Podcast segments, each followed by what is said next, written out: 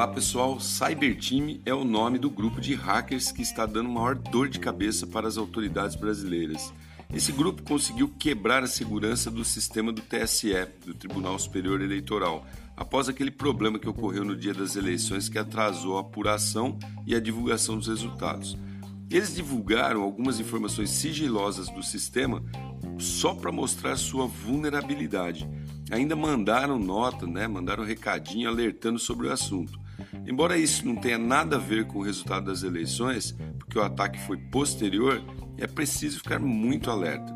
Além disso, do TSE, esses hackers invadiram também o site do Ministério da Justiça, só para provar que os sistemas milionários contratados não são totalmente seguros e estão gastando dinheiro à toa. Esse foi o recado que os caras mandaram. Esses nerds são danadinhos, né? Quem sabe da próxima vez não seja melhor chamá-los antes de gastar esses milhões de dólares pagos pelo contribuinte. Fica a dica aí para os engravatados do governo, né, pessoal? Sou Cássio Bettini, compartilhando temas sobre tecnologia, inovação e comportamento. Até a próxima.